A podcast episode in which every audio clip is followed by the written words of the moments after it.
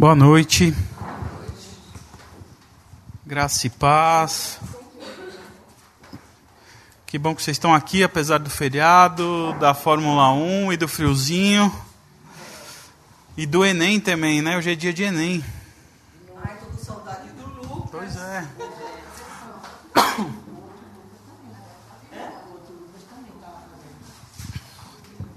Hoje é dia de Enem também. E vai ter FUVEST semana que vem? Hoje é Enem, né? Não? Ah. Foi? Ah, é. Semana passada também. Bem, Deus abençoe os vestibulandos. Atos 11, a partir do verso 19.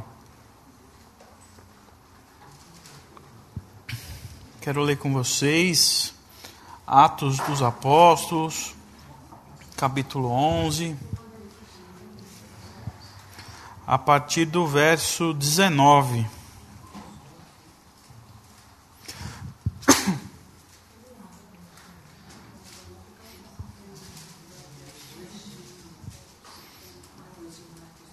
Depois dos Evangelhos. A minha é a página 881. 1546. Atos 9, 11 e 19.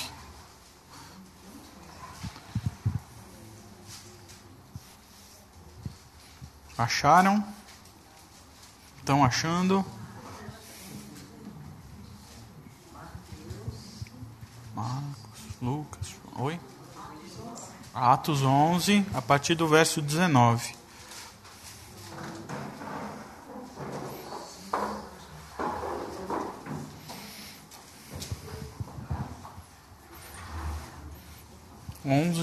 19, hein? Verso 19.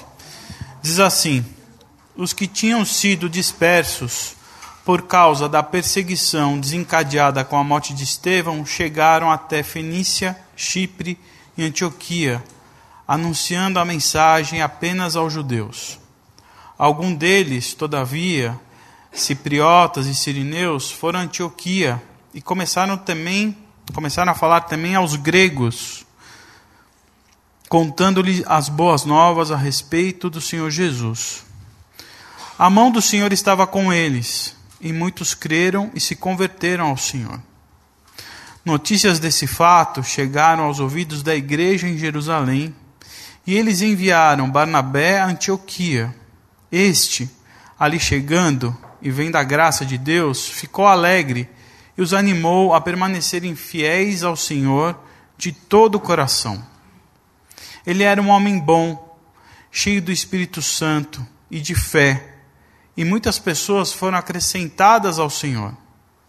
Então Barnabé foi a Tarso procurar Saulo, e quando o encontrou, o levou para Antioquia. Assim, durante um ano inteiro, Barnabé e Saulo se reuniram com a igreja e ensinaram a muitos. Em Antio- Antioquia, os discípulos foram pela primeira vez chamados cristãos. Amém? Vamos orar mais uma vez.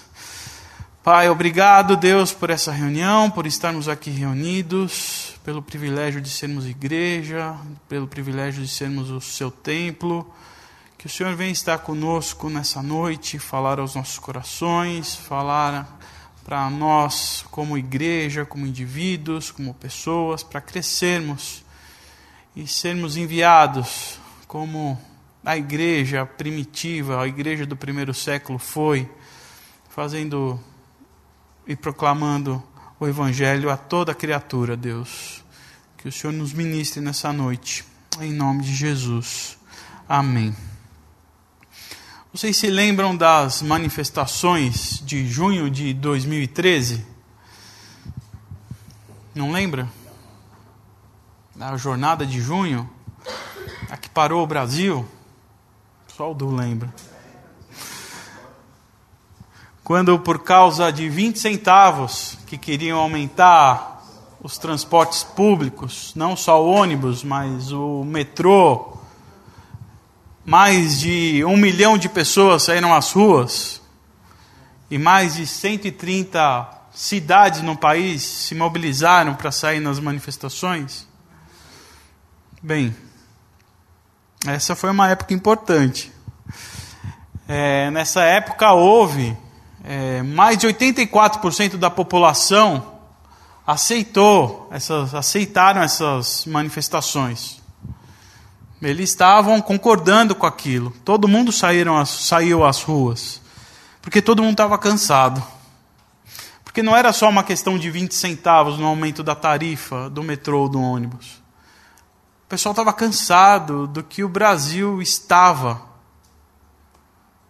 Porque não é só o transporte público que estava faltando. Não tinha saúde, não tinha saneamento básico, insegurança havia corrupção, descaso das autoridades. Estava todo mundo cansado. Então, quando um grupo se reuniu para se manifestar pelos 20 centavos, todo mundo se uniu e falou: não, o gigante acordou. Esse era o, o lema, o slogan: o gigante acordou e vão para a rua. E todo mundo foi, uníssono, indignados, todo mundo nas ruas, brigando ou tentando fazer com que o Brasil mudasse. Mas, de lá para cá, as coisas pioraram. O Brasil nunca mais foi o mesmo. Pelo menos do ponto de vista político. Porque no início, todo mundo estava junto. Todo mundo estava com essa indignação de que não dá mais não é só pelos 20 centavos, mas é por causa de todos esses problemas. Mas acontece que houveram outras manifestações. Vamos se reunir de novo, pessoal. Vamos, vamos à rua, vamos à rua. Só que aí outras bandeiras se colocaram na frente. Outros movimentos se colocaram na frente. E aquilo que era uma indignação coletiva se tornou uma indignação de causa própria. Os que queriam defender uma bandeira começaram a levantar aquela bandeira. Os que outro levantavam outra bandeira começaram a defender aquela bandeira. E eu não sei se vocês se lembram, começou a ter um embate. Aqueles que estavam lutando pela corrupção, não estavam só lutando mais pela corrupção, mas estavam ocupando o PT, por exemplo, como a corrupção.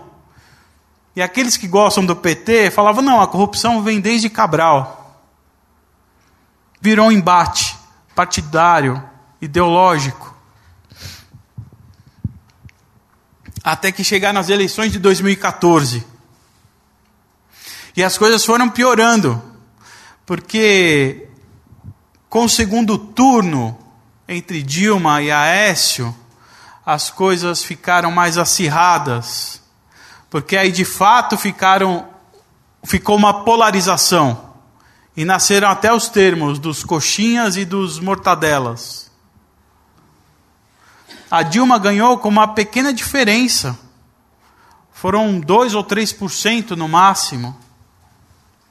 E logo em março do ano seguinte, 2015, o povo estava à rua pedindo impeachment da Dilma. E o povo estava na rua dependendo da Dilma do impeachment.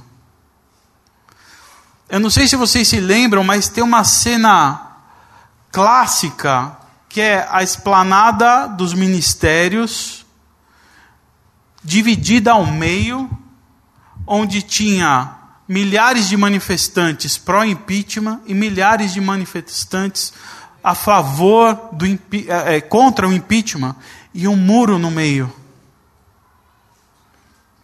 De tamanha violência que se, to, se tomou, as coisas não, não eram mais só no campo da ideologia, as pessoas estavam quase se matando.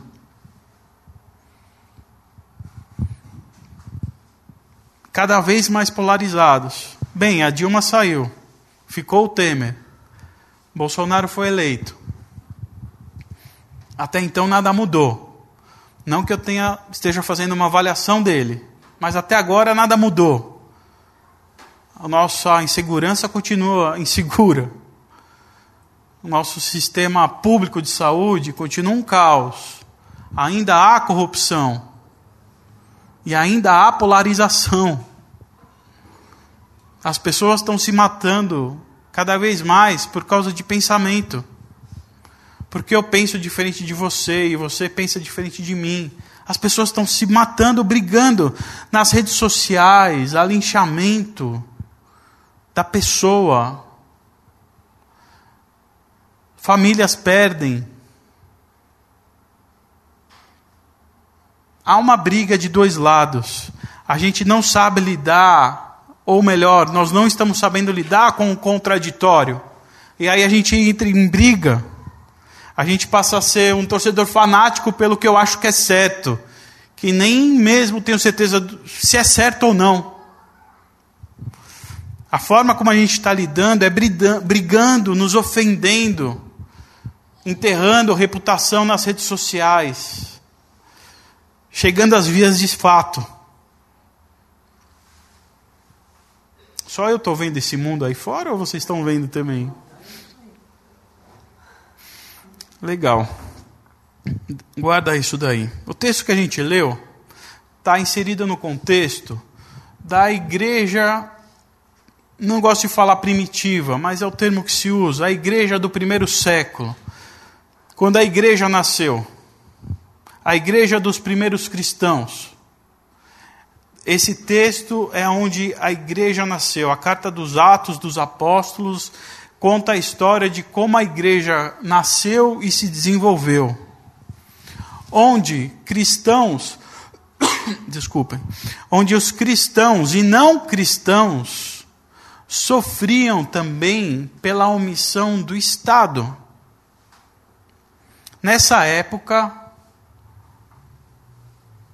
na igreja nascendo, o Império Romano que dominava Israel era omisso. A gente tem que lembrar que quando Jesus foi morto, eles ficaram tristes porque eles acharam que o libertador, mas o libertador que iria salvar o povo judeu das garras do povo romano, do Império Romano, morreu, eles se entristeceram. Mas eles queriam um libertador das garras e da opressão romana. Talvez os judeus passam, passavam as, as mesmas coisas e os mesmos apertos que nós brasileiros passamos aqui. Os mesmos perrengues. O Império Romano não estava nem aí para eles. E talvez a gente sofra a mesma coisa. Não estão nem aí para nós. E também havia, além da opressão, havia um embate. Havia uma polarização lá também. Se vocês lembram bem, havia os judeus e havia os cristãos que estavam nascendo.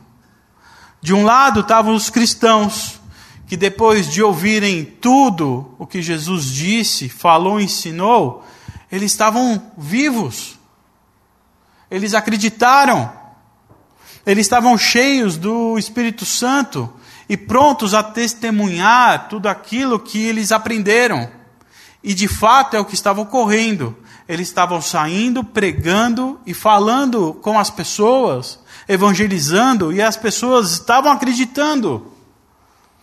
Os cristãos, a igreja estava ganhando corpo, a igreja estava ganhando novos membros, a igreja crescia. Foi um mandamento de Jesus. E eles estavam acreditando que aquilo era correto.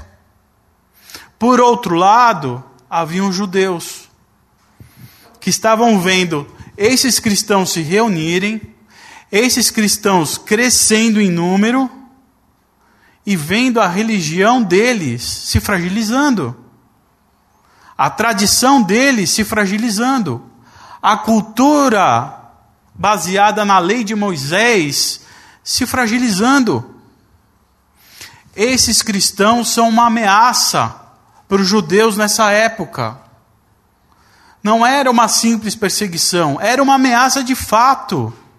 Havia uma tradição, os templos, a tradição, como que iria ficar?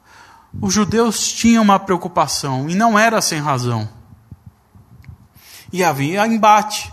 Tanto que no texto que nós começamos a ler, no versículo 19, diz: ó, por causa da perseguição desencadeada com a morte de Estevão. Nesse tempo, houve perseguição e morte. Por causa de dois polos, dois grupos pensando diferentes e um Estado omisso por trás. É Brasil? Parecido. Quando ele fala de Estevão, Estevão, ele foi preso. Porque Estevão foi preso porque ele estava falando as boas novas. Ele foi preso acusado de blasfêmia. O que você está falando é mentira. E ele teve a oportunidade do, no Sinédrio se defender. E ele vai se defender. Só que ele fala todo o Antigo Testamento, como Deus trabalhou na vida dos homens, e como agora os cristãos são templo do Espírito Santo. Acho que ele nem pôde terminar de falar isso. Estevão, ele não foi sentenciado à morte. Estevão foi linchado. Ele terminou de falar isso, as pessoas o agarraram e começaram a apedrejá-lo. Porque ele estava em desacordo com o pensamento dos judeus. Ele estava pensando diferente. Arrancaram Estevão, sai daí do púlpito do que você está falando, e começaram a atacar pedra nele. E ele morreu. Ele foi morto, foi linchado. Só que no meio desse caos, dessas mortes, dessas perseguições, de um estado omisso, tem uma pessoa. Seu nome é José. Ele é natural de Chipre, cujos apóstolos chamavam ele de Barnabé. O seu apelido é Barnabé,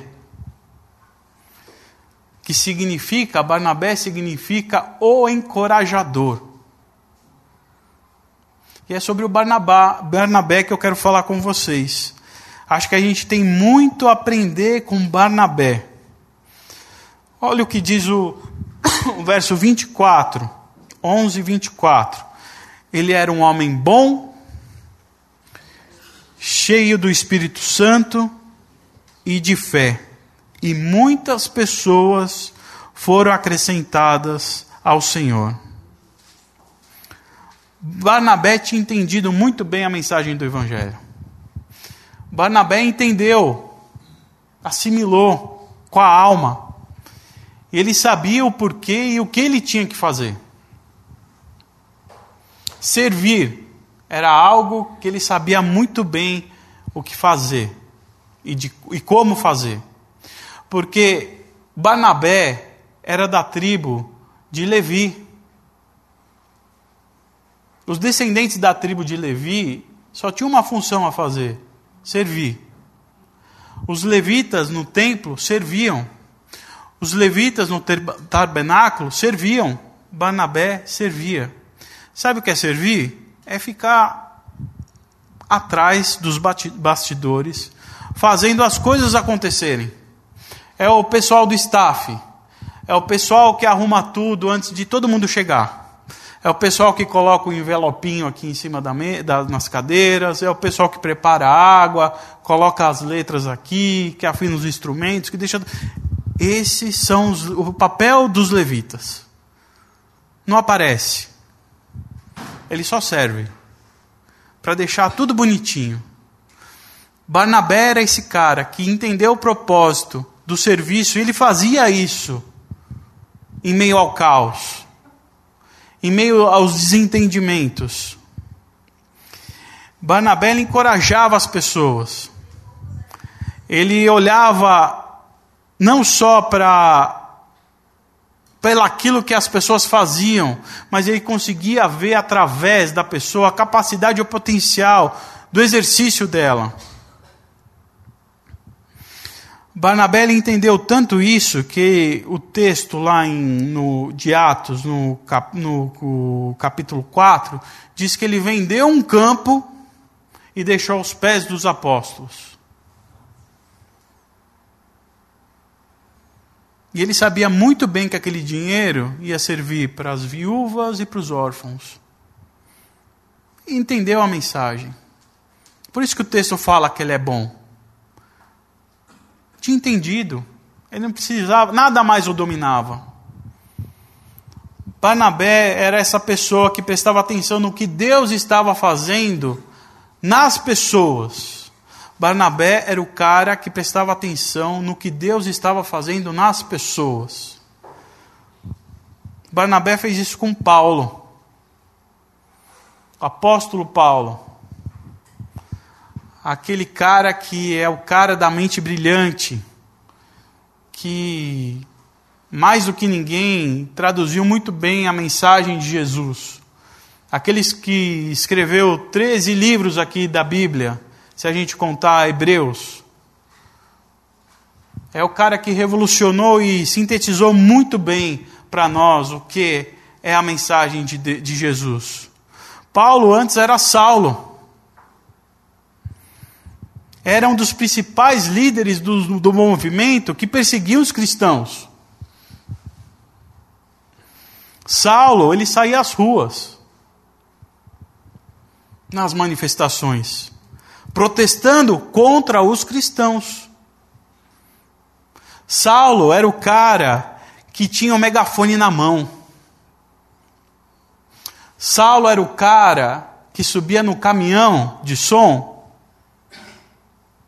e orava, clamava pela justiça, fazia discurso, orando para que Deus fizesse justiça a favor dos judeus.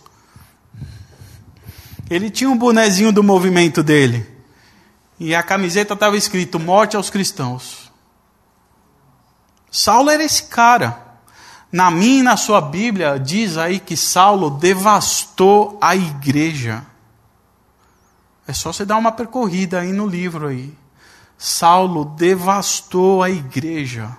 Saulo ia de porta em porta, pegava homens e mulheres e os levavam presos. Eu chego lá, peraí. Ela fica dando spoiler aqui. Na morte de Estevão, Saulo estava presente. Consentindo com a sua morte. Na mensagem, diz que ele estava comemorando com os assassinos. Esse era Saulo, a mente brilhante do Evangelho que escreveu 13 dos mais importantes livros que a gente tem aqui. O cara que a gente venera, que a gente fala, caramba, como esse. Ele matava a gente do nosso time.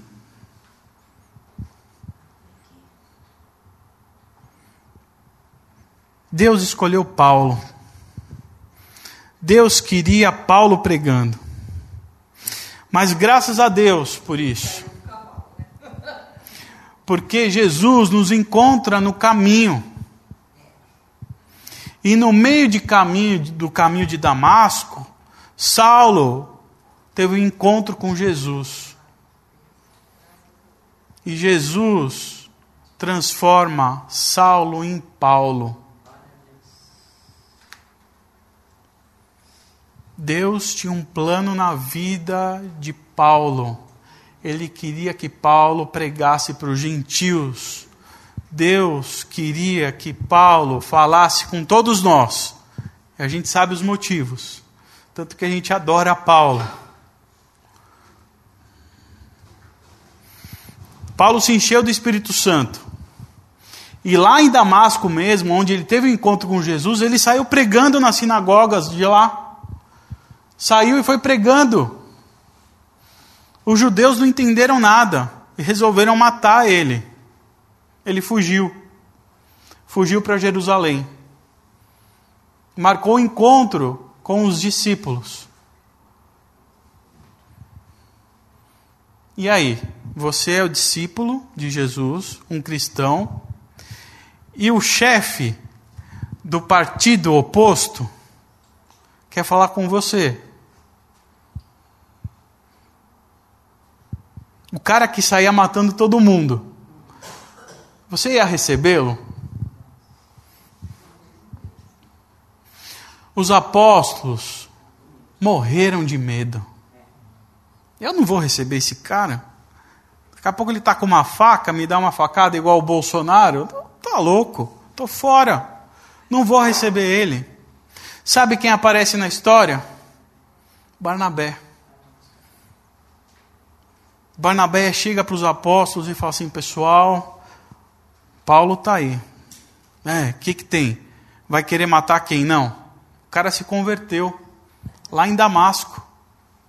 Ele viu o Senhor Jesus. E ele quer fazer parte do nosso time. Não, que do nosso time. Ele vai se infiltrar aqui como espião.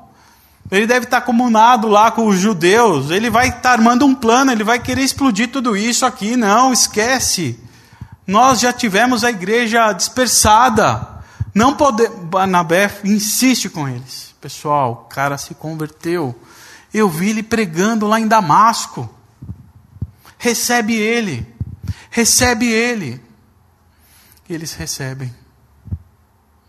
Barnabé é esse cara que não vê o que fez que caminhão subiu, que boné vestiu, mas ele vê o que Deus está fazendo na vida dele. Isso muda tudo. A gente não olha mais para a pessoa, a gente não olha mais para os atos da pessoa, a gente olha para o que Deus está fazendo na vida da pessoa. Isso muda por completo a nossa perspectiva de olhar o outro, o próximo. Porque eu não olho o próximo, eu vejo Deus.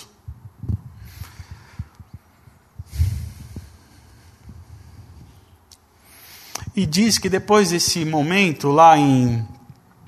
Diz que a igreja, quando os apóstolos aceitam Barnabé, o texto diz: a igreja passava por um período de paz em toda a Judéia, Galiléia e Samaria. Ela, eles, ela se, se edificava, encorajada pelo Espírito Santo, crescia em número, vivendo no temor do Senhor. A gente não tem nenhum livro de Barnabé, né? Barnabé não é o protagonista. Barnabé não é o personagem principal. A gente vê Barnabé em quatro, cinco passagens, não tem nenhum capítulo dedicado. Barnabé é o encorajador, é o cooperador, é aquele que fala: vai, meu amigo, eu vejo o potencial em você. E Paulo continuou com Barnabé. Barnabé e Paulo foram para Antioquia e juntos ficaram ensinando por um ano, como nós lemos aqui no texto. E depois que eles ficaram um ano lá em Antioquia, onde Barnabé mentoreou Paulo, eles foram fazer a primeira viagem missionária. Os dois, Barnabé e Paulo. Foram correr, percorrer mais cidades para evangelizar. E foi um sucesso. Foi Paulo, foi Barnabé, foi Paulo e foi o jovem João Marcos. Que no meio da viagem, João Marcos não aguentou a pressão. O jovem João Marcos voltou para casa. Paulo ficou muito bravo com isso. Talvez a imaturidade, a falta de experiência de João Marcos ou uma perspectiva errada do que ele encontrar, João Marcos amarelou, ficou com medo e foi para casa. Paulo ficou furioso. Mas ele foi. No final da viagem missionária, algo muito interessante, que pode até parecer uma bobeira, mas não é, Paulo já não é mais um discípulo de Barnabé. Não por vontade própria, mas porque ele ganhou status de apóstolo, Paulo. No meio do capítulo 13 de Atos, onde a gente sempre via, e vocês podem ver isso na Bíblia de vocês, a citação é Barnabé e Saulo Barnabé e Saulo. Na metade do 13 é Paulo e Barnabé. Sempre quem vem primeiro, o nome de maior importância. O aluno superou o mestre. Paulo se tornou o grande apóstolo no meio da viagem da primeira missão. Eles voltam, voltam aos seus afazeres, eles vão para Jerusalém. Então Paulo, depois de um tempo, vai convocar Barnabé para revisitar essas cidades da primeira viagem missionária. E, e Paulo e Barnabé fala: "Beleza, Paulo, vamos visitar de novo todas essas cidades, visitar o pessoal da igreja. João Marcos vai comigo." Paulo, João Marcos, o amarelão? Não, comigo não. Eu vou levar Silas. Não, João Marcos vai. Não, eles brigam. Eles brigam e rompem. Rompem. Então eles tinham um itinerário, um itinerário para ir visitar as cidades. Eles dividem. Silas e Paulo vão para tais cidades e Paulo e João Marcos, Barnabé e João Marcos vão para as outras cidades. Atos não fala mais sobre Barnabé. A gente sabe, pelas as outras cartas de Paulo, que Barnabé e Paulo se reconciliaram. A gente sabe que eles ficaram bem. E o interessante é que no final da segunda carta de Paulo a Timóteo, Paulo fala para Timóteo assim: quando você vier, traga junto com você João Marcos, que é muito útil no meu ministério. Barnabé viajou com João Marcos. Paulo viajou com Silas. Barnabé não dispensou João Marcos porque ele viu Deus agindo na vida dele. Barnabé é um cara que não via as coisas que acontecia. Barnabé devia chegar para Paulo na briga e falar: Meu amigo, você estava em cima do caminhão matando os cristãos. Eu falei: Você tem potencial, por que você não quer levar o João Marcos? Barnabé se calou. Poderia ter jogado na cara de Paulo: presta atenção, olha quem você foi. Você não vai dar uma chance para João Marcos? E nessa viagem missionária, nessa segunda viagem missionária, Barnabé mentoria de novo um jovem e transforma João Marcos em algo útil. Alguém que era inútil para o ministério, em algo útil para o ministério, a ponto de Paulo, no final da sua morte, da sua vida, perdão, falar: traga-me João Marcos, que ele é útil para o meu ministério. Que privilégio. Você ser citado por Paulo na sua carta de despedida e que privilégio você ter sido mentoreado por Barnabé. Como eu disse, a gente vive dias polarizados, onde cada vez mais cada um tem a sua razão através das suas próprias convicções. Cada vez mais. A gente acaba defendendo o político A, defendendo o político B, e eles não estão nem aí para a gente. A gente se acaba entre nós e eles não estão nem aí. A nossa defesa tem que ser a defesa que Barnabé fez a defesa pelo reino de Deus. A defesa tem que ser pelas pessoas. A nossa luta tem que ser pelo reino. Hoje a gente vive dias onde todos querem ser protagonistas Todo mundo quer ser o número um. A gente vive dias onde a gente sai a 3 por 4, 4, declarando que hoje é o dia da minha vitória. O protagonismo de Barnabé foi a vida de Paulo. A vitória de Barnabé foi a vida de João Marcos. A gente precisa desse fator Barnabé em nossas vidas, onde o eu dá lugar para o nosso, onde eu consigo enxergar o melhor de Deus na pessoa, não o melhor dela na pessoa, o que Deus está fazendo nas pessoas. Isso a gente só consegue com esse fator Barnabé. E esse fator Barnabé só vem porque ele era um homem bom, cheio do Espírito Santo e de fé. Só assim a gente consegue ver, senão a gente vai continuar brigando. Só assim a gente vai continuar se matando que a gente consiga ver o melhor das pessoas, independente do que fazem, do que pensam, do que falam. Paulo era do outro time. Era o cara que matava as pessoas do nosso time. João Marcos é aquele que amarelou, que ficou com medinho e foi correr para a saia da mamãe. Abortou a missão. Mas Barnabé viu potencial nele. E ele tinha razão.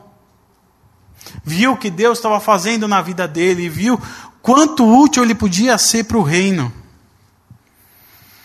A gente vive tempos de fake news, de pós-verdade.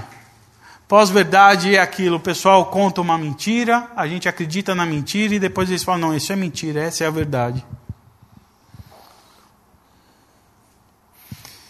Que a gente possa concentrar nossa energia em prol do reino.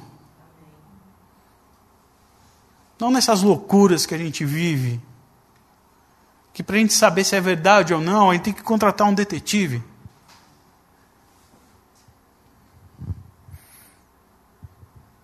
Seja como um Barnabé. Olha o potencial que as pessoas têm. No seu trabalho, na sua casa, aqui mesmo na igreja. De repente tem um Paulo aqui de repente tem um João Marcos esperando um Barnabé para encorajar, para falar: vamos, amigo. Tem muita coisa para ser feita. Eu vejo o potencial em você. E não para a gente ficar destruindo a reputação das pessoas.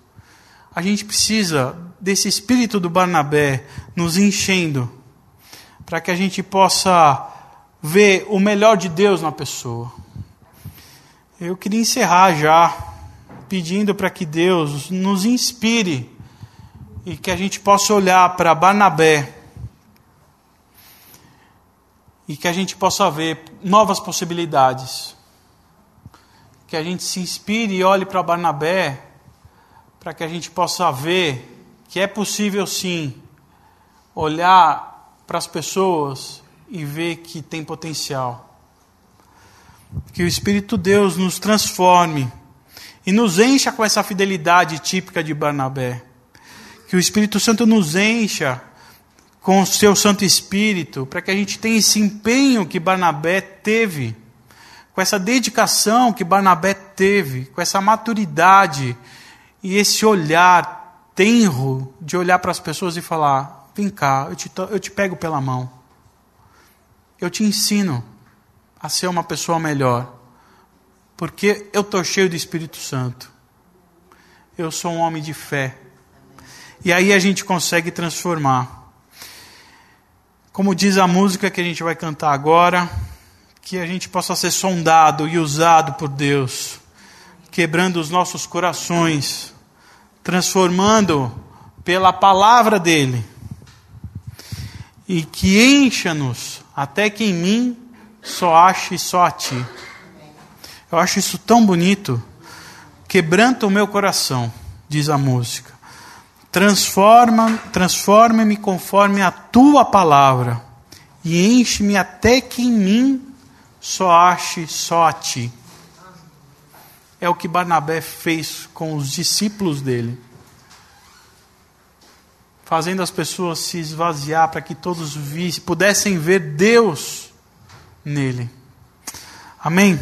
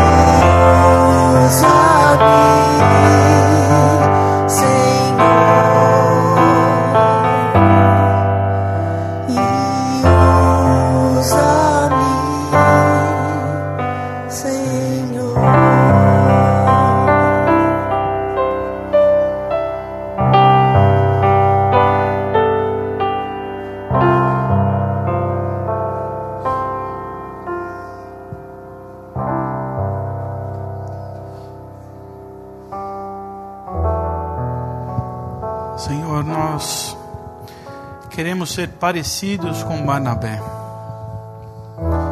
Para isso nós precisamos ter a fé que ele tinha, precisamos estar cheios do Espírito Santo como ele, como ele era, Pai. Para que nós possamos ser usados para o reino, não para o nosso interesse, mas para atingir pessoas, nós possamos ser instrumentos, pontes que liga a vida até o Senhor. Que o mundo possa estar conectado ao Senhor e que nós possamos ser esses balizadores, sinalizadores do caminho, sinalizadores de Jesus, Pai. Nos capacita, nos dê olhos bons Faz com que a gente saia da nossa zona de conforto, Deus, para que a gente pegue pela mão e faça as pessoas acreditarem no potencial de cada um. Não porque é um pensamento nosso, não porque é uma ideologia nossa, não porque é do nosso partido político. Deus. É porque ali a gente consegue ver a sua mão. Ali a gente consegue ver o seu templo. O Senhor em miniatura nos dê essa capacidade, essa percepção, essa sensibilidade de perceber o Senhor no nosso irmão. Que Barnabés possam circular no nosso meio, Deus. Que possamos ser como Barnabés, capacitados a ser usados, capacitados a servir, capacitados a encorajar que a gente possa encorajar, consolar e exortar os nossos irmãos em amor, para o crescimento não da pessoa, mas para o crescimento do reino, Deus. Que a gente possa se concentrar nisso, se dedicar ao reino, às pessoas, em nome do seu amor, Deus. Nos leve em paz nessa noite, pensativos, regando essa semente plantada no nosso coração durante a semana, para que a gente não se esqueça que a Sua palavra é viva e eficaz, para que Barnabés germine dentro de nós, porque o Senhor foi tocado, Barnabé foi tocado por Jesus, e nós também queremos ser tocados o tempo todo por Ti, Pai. Em nome de Jesus que nós pedimos. Amém.